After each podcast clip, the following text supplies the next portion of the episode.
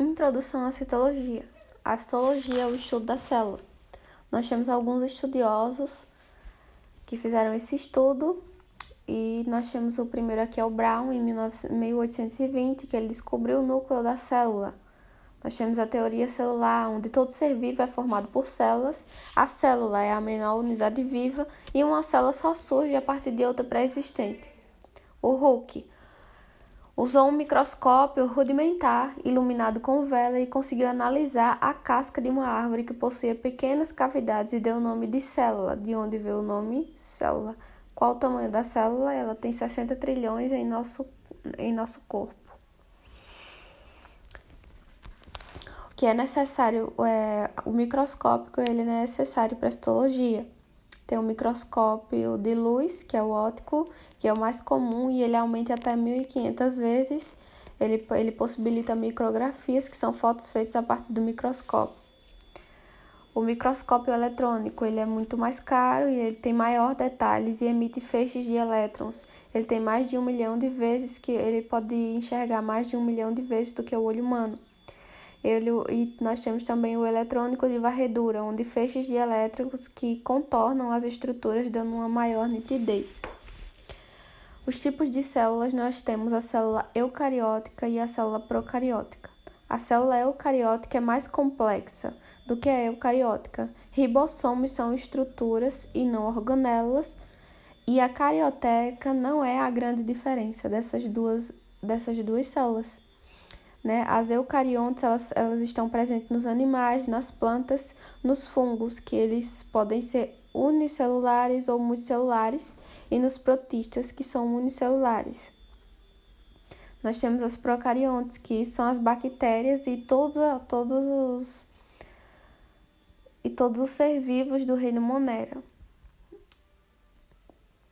o, mater, o material genético dos procariontes está livre no citoplasma, acho que essa é a maior diferença. E o material genético na célula eucarionte está dentro do núcleo, envolto por uma membrana nuclear, que é a carioteca. Célula animal versus a célula vegetal. A célula animal não possui parede celular e a vegetal sim. Os plasmodesmos a célula animal não possui e a célula vegetal possui. O glicocálice, ela possui e a célula vegetal não possui. O colesterol, a célula animal possui e a célula vegetal não possui. No citoplasma, os plastos, que são os cloroplastos, a célula animal não possui. Vacúolos, a célula vegetal, a célula vegetal possui, mas eles são muito pequenos elas possuem, mas na célula animal os vacúolos são muito pequenos. Lembrando que a célula vegetal possui sim cloroplastos, os centríolos a célula animal possui, e os centríolos ele está presente nas briófitas e pteridófitas, na célula vegetal. Ele possui a, a reserva de açúcar animal é o glicogênio e a reserva de açúcar da célula vegetal é o amido.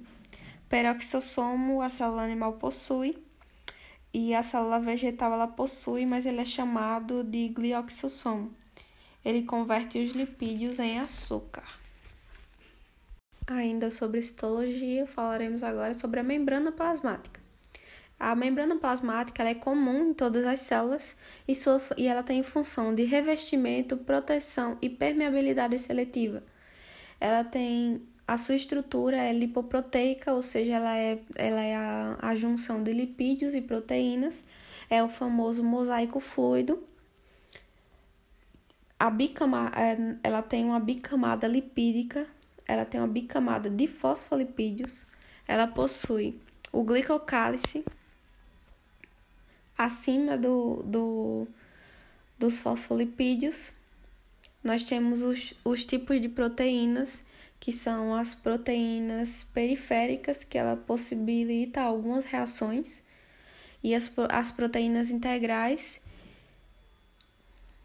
lembrando que nós temos uma parte hidrofílica polar e uma parte hidrofóbica. Nós temos também um tipo de solução que é hipertônica, onde há uma alta concentração de soluto, uma solução hipotônica, onde há baixa concentração de soluto, e uma solução isotônica, onde há uma, a, a igual, onde há uma igual concentração de soluto, tanto dentro quanto fora da célula. Tipos de transporte da célula. Nós temos o transporte passivo, onde não há gasto de energia. Os tipos de transporte passivo são difusão simples, onde há a passagem de soluto do meio mais concentrado para o meio menos concentrado, e ele acontece pela bicamada lipídica. Nós temos também a difusão facilitada, onde a passagem vai do meio mais concentrado para o menos concentrado. Passagem, a passagem de soluto é feita a partir das proteínas integrais. Temos também o outro tipo de transporte passivo, que é a osmose, onde é a passagem de solvente, que é me pela membrana semipermeável, do meio menos concentrado para o meio mais concentrado, porque a água gosta de diluir. Osmose na célula animal. A osmose na célula, quando a célula ela é colocada no meio hipertônico, ela murcha, ou seja, a concentração de soluto é maior fora da célula do que dentro da célula. E pela, pela água ter uma característica de gostar de diluir, ela perde água para o meio externo. Se ela é posta, se a célula animal é posta no meio isotônico, não muda, fica igual, ou seja, a concentração de soluto é igual tanto dentro quanto fora da célula. Se eu ponho ela no meio hipotônico, a célula estoura. Por quê? É, a ela vai encher de água, visto que a concentração de soluto é maior dentro da célula. Agora, a osmose em célula vegetal. Osmose na célula animal. Quando a água ela é posta no meio no meio hipertônico, onde a concentração de soluto é maior do que no meio externo do que no meio interno, a célula ela murcha, ou seja, ela sofre pasmo, é, plasmólise, ela descola da parede celular. Quando ela é posta no meio isotônico, ela não muda. Quando ela é posta no meio hip, é, hipotônico, ela não, ela, assim, não, não ocorre a mesma coisa que ocorre na célula animal. A célula vegetal ela, ela assume uma característica túrgida, ou seja, ela fica bem rígida e ela não estoura por conta da parede celular. Ainda sobre os tipos de transporte, nós temos o transporte ativo, onde há um considerável gasto de energia.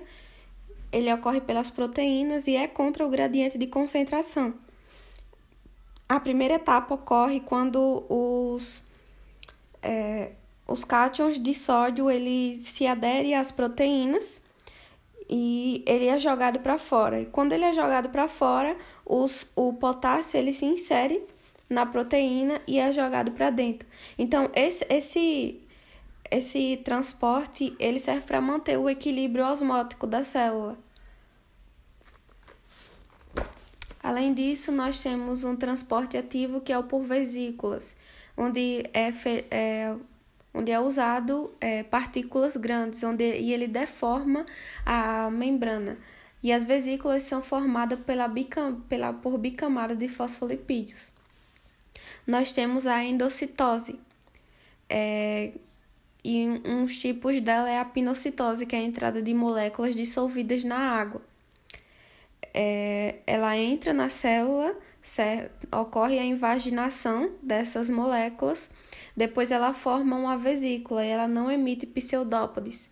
E nós temos a fagostose, que é a entrada de partículas sólidas, né, entre as partículas e ocorre a invaginação dentro da célula, forma a vesícula e forma, e forma os, pseudó, os pseudópodes. E esses pseudópodes são as, são as falsas pernas que possibilitam a movimentação da vesícula.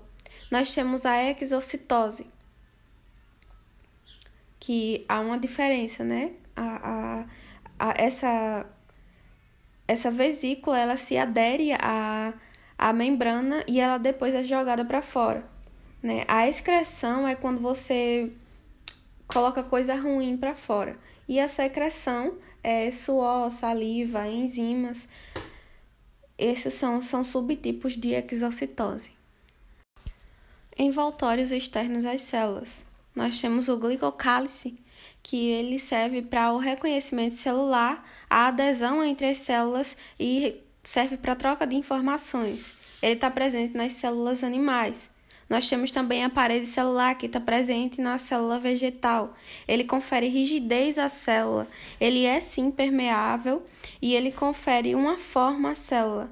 E ele é externo à membrana plasmática. A composição da parede vegetal.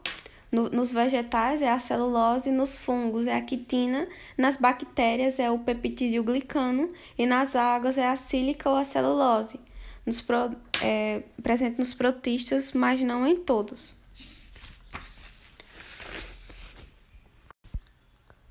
Citoplasma. As organelas elas são, são envoltas por membranas e as estruturas é tudo que desempenha uma função no citoplasma e ela não tem membrana. Nós temos o citosol, que é a parte líquida do citoplasma, onde tem a, as, as organelas, as estruturas e o citoesqueleto e ribossomos. Nós temos o citoesqueleto, que tem função de sustentação e movimento.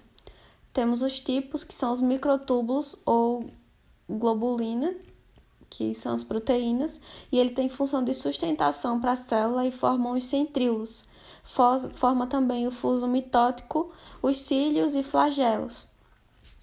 Nós temos os microfilamentos, microfilamentos que é formado de actina, que ele faz, que ele é responsável pelo movimento celular. São eles que empurram os pseudópodes e eles participam da ciclose, que são os movimentos das organelas. E eles também é, fazem parte das microvilosidades, que servem para aumentar a superfície de contato os filamentos intermediários, que é formado de queratina, proteção mecânica, adesão entre as células. Nós temos os ribossomos, que é o RNA, o RNA ribossômico mais as, as proteínas. Ele faz a síntese de proteínas e ele pode estar livre no citoplasma ou aderidos ao retículo endoplasmático rugoso. É, o, o os ribossomos eucariontes eles são diferentes dos ribossomos procariontes, por isso os antibióticos agem mais nas bactérias. Retículo endoplasmático rugoso. Ele é próximo ao núcleo, ele tem ribossomos aderidos e ele é muito presente nas glândulas. A sua função é de síntese de proteínas para, para fora da célula e ou para a membrana plasmática. O retículo endoplasmático liso ele é próximo ao retículo endoplasmático rugoso, ele não tem ribossomos e a sua função é síntese de lipídios, esteroides ou fosfolipídios.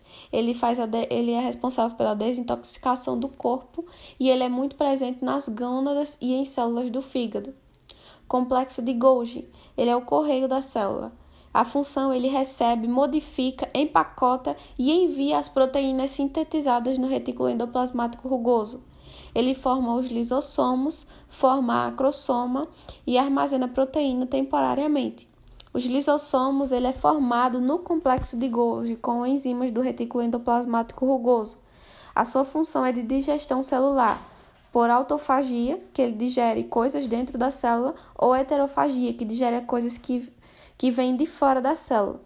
Nós temos os peroxossomos, que eles são muito pequenos e ele quebra a água oxigenada, o H2O2, e auxilia na formação da bainha de mielina. A bainha de mielina é, ela faz parte do sistema nervoso e ela serve para acelerar, acelerar o impulso nervoso. Ele metaboliza o álcool e a, nós temos a, as mitocôndrias onde tem a teoria endossimbiótica, porque ela possui o DNA próprio, ribossomo e dupla membrana. A sua função principal é a respiração celular.